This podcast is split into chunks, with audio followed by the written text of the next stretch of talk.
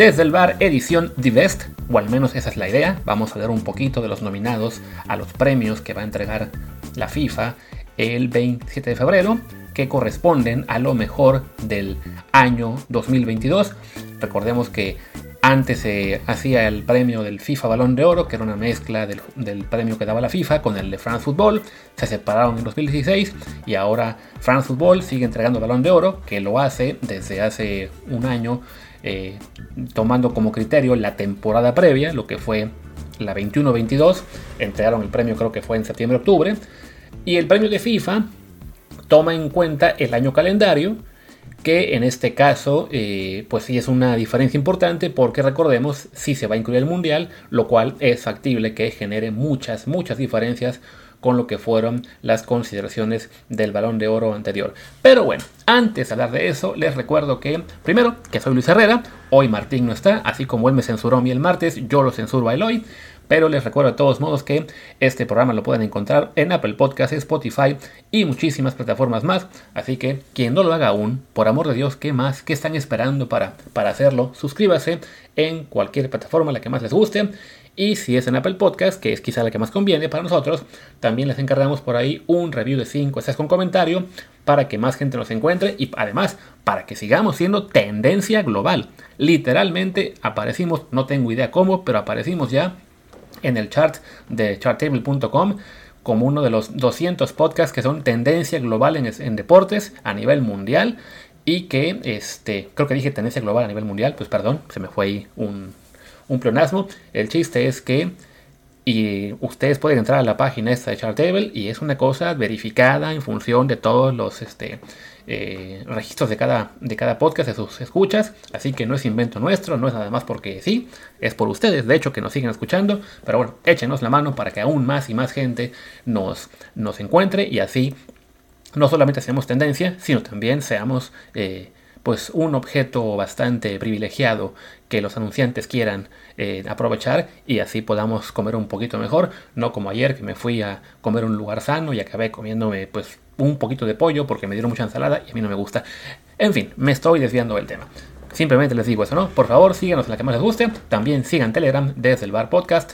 Y ahora sí, vamos a darle al tema de Divest. Aunque, aunque, he de admitir tengo muchas ganas de hablar también un poquito, solo un poquito, de el chisme de lavadero de esta semana, que es el, el duelo, la canción que le dedicó Shakira a Piqué.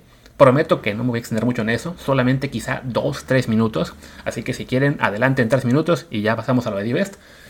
Pero solamente quería decir lo que ya comenté en Twitter, que me suena, pues para quien se puso en el bando Piqué de, ay, es que, ¿cómo es posible que esta mujer esté atacándole en una canción a nivel mundial? ¿Qué piensen sus hijos? No estén fregando. O sea, Piqué es, es una fichita, como ya cada vez más gente se ha dado cuenta, y a ver si hemos escuchado a Paquita la del barrio, a Lupita D'Alessio, no sé cuánta gente más, y también a hombres, usar su música para eh, airear sus trapos sucios y criticar sus reacciones anteriores, pues qué más da que Shakira lo haga, ¿no? Ahí estaba yo escuchando a gente, que, o leyendo gente que decía, ay, es que no es por defender a Piqué, pero que piensen sus hijos, a ver, que no estén chingando. ¿A poco la gente que hoy está diciendo, pero es que Shakira tiene que pensar en sus hijos? Dijo lo mismo cuando Piqué estaba de chulito los últimos años. Y miren que Piqué ha dado muchísimas muestras de la persona que es, no solamente con el tema de la famosa infidelidad. Así que por favor, no estén fregando. O sea, es un chisme bonito, estamos todos con las palomitas disfrutando esto. Y bueno, como es Piqué y es futbolista, bueno, era futbolista, ahora va a ser presidente del Barcelona en unos años, eh, pues a la gente del Barça, ¿saben qué? Ojo con lo que van a, apoyar para la presidencia porque es, pues, ¿cómo decirlo? Es un tipo de cuidado, ¿no? O sea, sí, como futbolista fue muy bueno, pero también es un, un señor que, pues, como buen catalán, pijo, tiene sus detalles. Y ahora sí, les prometo que eso es todo lo que digo del chismecito este muy padre de la semana, que además nos vino bien porque ha sido una semana algo aburrida en temas de noticiosos, pero bueno, no más no más diré ya del caso Shakira Piqué, lo prometo. Hablemos ahora sí de lo que son los nominados a el The Best. Les decía, ¿no? el, premio de la FIFA que esta este, se anunció hoy, arranca la votación ya, se va a poder este, votar en varias categorías hasta de aquí al, a que se entregue el premio, que es el 27 de febrero.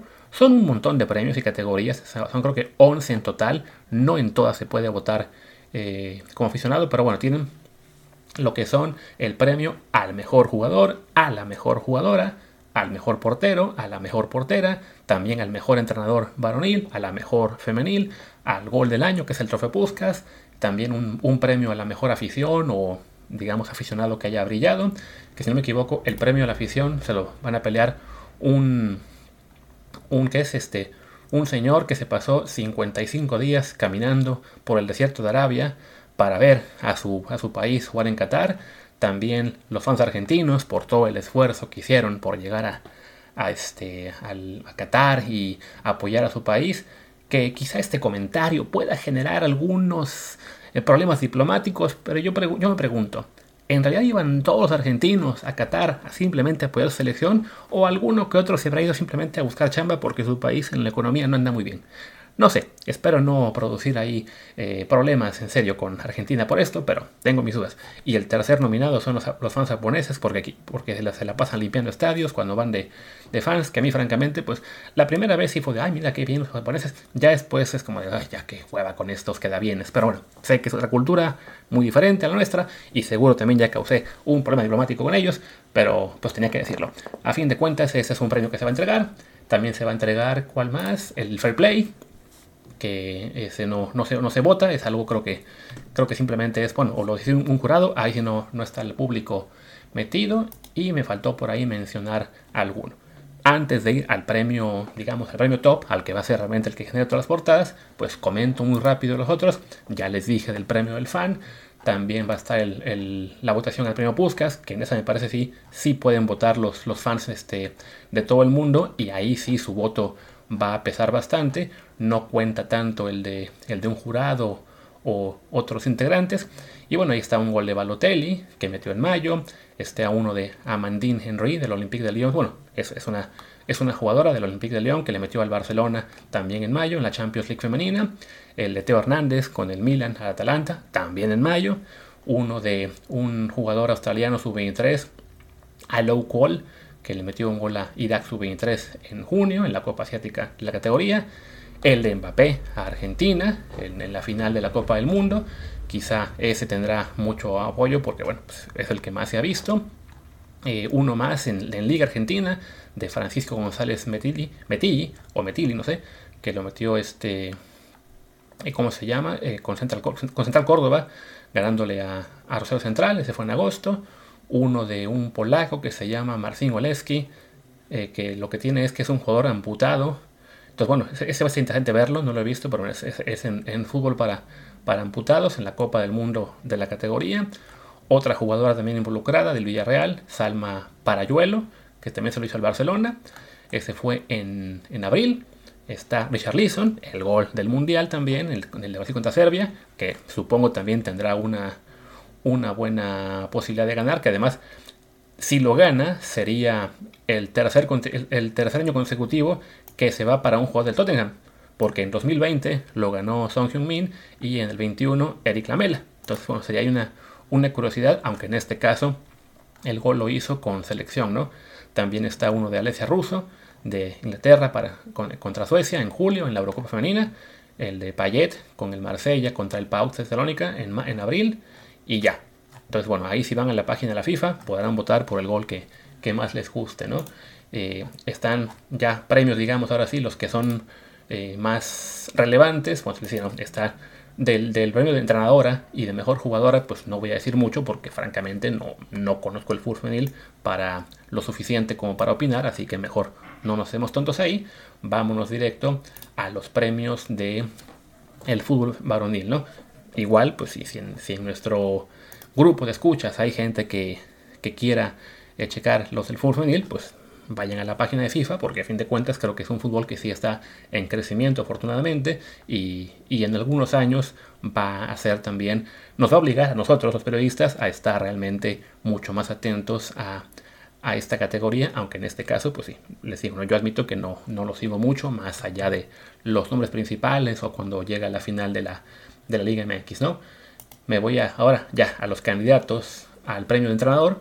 Ahí tenemos, son cinco, que son Carlo Ancelotti con el Real Madrid, Didier Deschamps con Francia, Pep Guardiola con el City, Regragui, el técnico de, de, Marruecos, y Scaloni, el de Argentina. Pues creo que es una pelea interesante, ¿no? Creo que descarto a Deschamps porque Francia no ganó Copa del Mundo y va a ser muy complicado que se lo den así.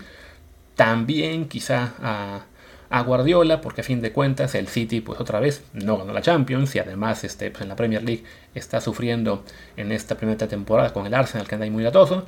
Y, creo que tienen más posibilidades Ancelotti, Regragui y Scaloni, ¿no? Ancelotti, porque bueno, otra vez el Madrid fue campeón de, de la Liga Española, pero igual, este. Bueno, y, también, y de la Champions, perdón, de, de, ambas, y creo que eso a nivel de clubes, pues es simplemente incomparable. Eh, y por otro lado, bueno, hablamos de dos técnicos de selecciones. Uno, el campeón del mundo, Scaloni, eh, que pues, ya con eso quizá para muchos sea suficiente para darle el premio. Y Regragui, pues, que llevas a una selección como Marruecos a ser la primera africana en conseguir el, llegar a semifinales, sin duda es de mucho mérito. ¿no? Y además, estos premios a entrenador del año a veces, a veces, aplican un poco a cuál es el técnico que supera expectativas, ¿no? Entonces, bueno, ahí creo que Regragui tendría alguna posibilidad contra los que de todos modos serán favoritos, que son Ancelotti y, y Scaloni, ¿no? En lo personal, yo se lo daría a Scaloni porque sí creo que, bueno, ganaron la Copa del Mundo, además con un plantel que no era de los top 3 o 4 de, la, de, la, de Qatar, más allá de que esté ahí Messi, creo que Scaloni sí se merece la, el reconocimiento por, por eso, ¿no? Por ganar el Mundial, por hacerlo con Argentina, por una selección que llevaba ya 36 años esperando por la siguiente estrella en su camiseta. Entonces creo que va a ser él quien, quien se lo lleve. Y me paso ahora a la categoría de porteros. Y allí están nominados Alison Baker con el Liverpool. Está también Yacine Bono, el del Sevilla y Marruecos. Está Thibaut Courtois del Madrid y Bélgica. Está Ederson del City y Brasil. Y está el Dibu Martínez de Aston Villa Argentina.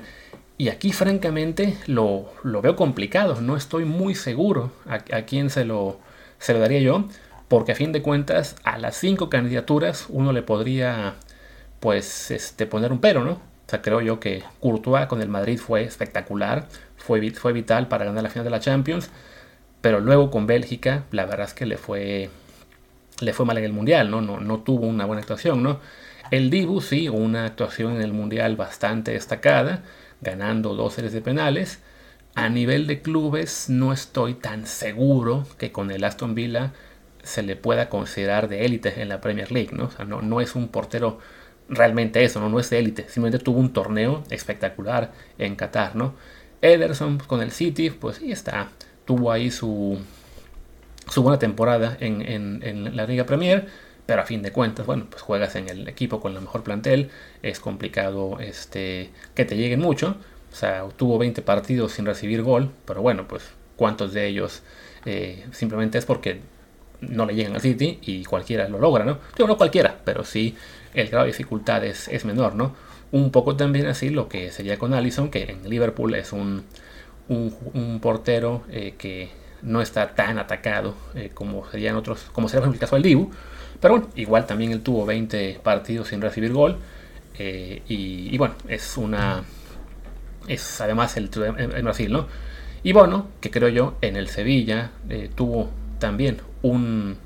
¿Cómo se dice? Una temporada muy, muy buena. Ganó, de hecho, el, trofeo Zamora. Recibió únicamente 24 goles en 31 partidos. Luego, pues fue a la Copa del Mundo. Eh, por lo que veo, también ganó el premio de la Liga African MVP Award. Ese no lo conocía. No sé si lo entrega la Liga o, una, o la Confederación Africana, pero bueno, se lo dieron también. En el Mundial creo que también, bueno, tuvo un, una labor muy, muy destacada. Así que por ahí es la forma que encuentra la FIFA y los votantes de reconocer lo que fue esta gran cuestión marroquí, ¿no? A través del portero. Porque vaya, creo yo que de los cinco candidatos no hay uno que se distinga claramente de los demás. Y para cerrar, que a lo mejor era lo que ustedes querían que yo hiciera al principio, pues hablemos rápido de los candidatos al mejor jugador del año. Son 14, no, no tengo muy claro por qué la FIFA decidió que fueran tantos. francamente, no hay 14 con posibilidades reales de serlo, pero bueno, se, vieron incluyentes o quisieron eh, generar más, más atracción, más atractivo de este premio en más partes del mundo, pero por ejemplo, Julián Álvarez, que es candidato por su buen mundial, francamente no, no tiene nada que hacer en esta lista, ¿no? Jude Bellingham, este jugador de 19 años inglés, creo yo que está destacando muchísimo eh, con la selección inglesa y, va a ser también una figura en el futuro, no si con el Dortmund, que también ha sido un jugador importante, pero todavía no es una, una estrella de clase mundial a quien veas en serio con el balón de oro, ¿no? Kevin De Bruyne, solamente por lo que hizo en el City, uno se lo podría plantear, pero hay que reconocer que en, el Mundial le fue de la patada, entonces no tiene veras posibilidades, ¿no? Erling Haaland, este es interesante porque a nivel de clubes es un monstruo, con el, con el Dortmund y con el City ha metido una cantidad de goles brutal, con el City lleva 22 goles en 10, en, partidos de liga, el problema es claro que pues él no fue a la Copa del Mundo, ¿no? Entonces creo que eso le va le va a quitar muchas posibilidades de ser considerado seriamente por, por la gente que vota. Acá en este caso, para los votos del, del Divest, sí son, se dividen creo que en cuatro, en cuatro, bueno, en cuatro cuartos, vamos a decir, son este, los fans, votan el 25%, los entrenadores de selección, los, los, los entrenadores de selección, de selección nacional, otro 25%, los capitanes también 25% y periodistas un 25%. Entonces, bueno, quiere hacer la FIFA lo más incluyente posible esta votación. Y creo que ahí Haaland no va a tener tantas chances, ¿no? Hakimi, otro candidato que, si bien lo hizo muy muy bien con el PSG y con, el, con Marruecos, como lateral derecho le veo muy escasas posibilidades. Vinicius, importante con el Madrid, se está convirtiendo también en un jugador importante con Brasil, pero no es un candidato serio para, para la Copa del Mundo, para el, para el premio. Sadio Mané, igual, importantísimo con, con este, primero con Liverpool, ahora con el Bayern. No, no pudo jugar la Copa con Senegal, tampoco será un jugador que sea candidato real, ¿no? Eh, y también está por acá Luka Modric. Habrá quien quiera votar por él, porque bueno, ganó la Champions, ganó con, con Croacia, fue tercero del Mundial, pero creo que no, no está este año al nivel en el que estuvo en 2018, cuando sí lo ganó no, estoy, no estaba yo tan de acuerdo en aquel entonces, pero bueno, creo yo que en esta ocasión, si bien tiene mucho mérito en lo que logró con sus equipos y con la selección, pero con su equipo, con la selección, no lo veo a él como un jugador de, de esa primera categoría para los votos, ¿no? Neymar, muy importante en el, en el PSG y en Brasil, pero tampoco la, mega estrella, no es la mega o sea, no, es el mejor jugador de su equipo, su selección otra vez se quedó fuera en corte final en la en lo que fue la, Copa del Mundo, así que no creo que se le incluya. Mohamed Salah, pues más de lo mismo, ¿no? Muy bien con el Liverpool, pero ganó la, ganó la, bota de oro eh, en la, con, siendo el mejor goleador de la Premier League, pero no vas al Mundial, pues francamente se ve, se ve complicado que ni siquiera que iguale lo que fue quedar tercero en la votación en un par de años anteriores, ¿no? Creo que no tiene mucha chance, ¿no? Los candidatos reales, creo yo, son bueno, iba a decir cuatro, pero en realidad tres. O sea, Lewandowski, por ser un gran goleador, tendría alguna chance, como, como fue ya el, el Dives del año pasado, pero de todos modos, bueno, al no, haber leído muy bien con Polonia en, el Mundial, que además se falló un penal, pues ahí podemos decir que Paco Memo le cuesta toda posibilidad real de ser este Divest otra vez. Y reales, reales candidatos, pues tenemos tres. Mbappé, Benzema y Messi. Esos son los tres que tienen chance real, ¿no? Comienzo con Benzema, que recordemos, él ganó el balón de oro por lo que fue su desempeño en la, en la temporada 21-22, siendo la figura clave para que el Madrid fuera campeón de liga, para que ganara la Champions League, más allá de que en la final sí fuera más importante la, actuación de, de Courtois, pero bueno, a lo largo de toda la temporada había sido Benzema el jugador clave, ¿no? El problema para él es que, bueno, llegó el cambio de, ciclo y en la temporada actual, si bien ha sido un, jugador importante para el Madrid, pues tampoco ha sido un año, una primera, primera mitad de temporada, segunda mitad de año, tan brillante para Benzema, ¿no? O sea, metió 7 goles en, lo que fue el arranque de, de, la liga, contando estrictamente 2022 me refiero, en la liga, en la Champions no metió ninguno, se lesionó y se perdió algunos partidos, con la selección ni se diga, ¿no? La lesión lo acabó dejando fuera de, la Copa del Mundo. Entonces creo yo que al ser únicamente la, la, primera mitad del año lo que sostiene la candidatura, es factible que pues ya muchos votantes se hayan empezado a olvidar de que si cuentas todo el año, está ahí como, como gran candidato, pero creo que sí, se va a desvanecer un poco su figura a raíz de, no haber estado en el Mundial, ¿no? Después tenemos a Mbappé, que fue muy importante, pues para tanto para el Paris Saint Germain como para la selección francesa, fue el campeón de goleo de, del Mundial, creo yo que es en este momento quizá el mejor jugador del mundo, más allá de que Messi sí sea el mejor de la historia o no, bueno, pero en este momento, en habilidad pura, creo que sí Mbappé es, es el jugador dominante, eh, él es la figura del Paris Saint Germain, no Messi, el, el París juega eh, digamos, por y para, para Mbappé. Y bueno, ahí lleva ya 13 eh, goles en lo que va de temporada, en lo que fue la temporada previa. Metió 28 y fueron más o menos, si no me equivoco, unos 18 ya fueron en 2022. Eh, también en Champions, creo que ahí estoy, estoy checando ahora. Lleva 7 goles en la Champions actual. En la anterior metió 2 este año, fueron menos. Y bueno, su gran problema es claro que otra vez en la Champions League el París eh, se quedó muy corto al perder con el, con el Madrid. Y claro, pues que no ganó la Copa del Mundo, lo cual le da a Leo Messi, que es el tercer gran candidato, pues la posibilidad de sumar otro premio a su amplio palmarés. Que curiosamente Messi no gana el Divest desde 2019, solamente lo ha ganado una vez de las seis que se ha entregado el premio. Pero este, me parece que tiene una muy buena chance de hacerlo en esta ocasión, claro, porque a fin de cuentas pues fue la, figura de la selección campeona del mundo y acabó recibiendo el balón de oro de Qatar 2022. Simplemente, si uno se pone a ver lo que serían las, pues, los, los números fríos de uno y otro, Messi en lo que ha sido 2022 completo no ha estado eh, realmente al mismo nivel que Mbappé, ¿no? Les comentaba yo que Mbappé hizo 6 goles, fueron 13 goles en lo que fueron este en lo que va de temporada.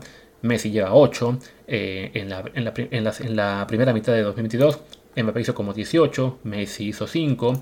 Eh, en Champions lo mismo. Bueno, ambos fueron parte evidentemente del fracaso al quedar eliminados con, con, el, con el Real Madrid. Entonces, pues sí, la, la gran diferencia que puede eh, inclinar la balanza del lado de Messi es que él gana la Copa del Mundo y Mbappé no. Pero si somos sinceros, pues la actuación de ambos fue, eh, si no equivalente, pues muy, muy cercana, ¿no? A fin de cuentas, la Copa del Mundo la acaba decidiendo pues los penales y el trabajo del Dibu, ¿no? Pero bueno, Mbappé le metió tres penales. Eh, sí fueron tres penales, no, fueron dos penales y... O sea, tres goles total, ya, ya se la cuenta, pero vaya, la, la de Mbappé al meter un hat-trick en la final de Copa del Mundo, creo yo que sí, este, pues es realmente una cosa que no se puede soslayar, ¿no? O sea, me parece que sí será muy, muy difícil, como se dice, este, olvidar lo que hizo, pero pues quedará la tentación simplemente de, de premiar a Leo por haber sido campeón del mundo, por haber llevado a Argentina a romper la sequía. De nuevo, yo creo que eso será más bien el premio para Scaloni. Creo que lo justo en cuanto al jugador, por lo que ha sido el año completo, es que se lo den Mbappé. Pero bueno, ahí va a estar la FIFA y sobre todo los votantes, ¿no? A ver qué deciden los fans, qué, qué opinan los entrenadores, los jugadores, los periodistas. Pero creo que entre ellos dos se va a acabar definiendo, ¿no? Si me preguntan a mí, yo creo que el podio tendría que ser Mbappé primero, Quizá Messi segundo, porque bueno, sí ganas la Copa del Mundo y, y Benzema tercero, aunque este, está muy cerrado para mí entre Messi y Benzema. No tanto con Mbappé. Creo yo que Mbappé ya es el mejor jugador del mundo y así lo demostró en 2022. Y pues bueno, vamos cerrando esta emisión antes de que me dé por hablar más de Shakira y Piqué. Y eso no, tampoco le gusta mucho a Martín, seguramente. Ya mañana regresa él para que hagamos la última de la semana, a ver de qué tema sale. Y, pues nada, gracias por acompañarnos. Yo soy Luis Herrera. Mi Twitter es arroba LuisRHA. El del programa es desde el bar POD, desde el bar pod. Gracias y hasta mañana.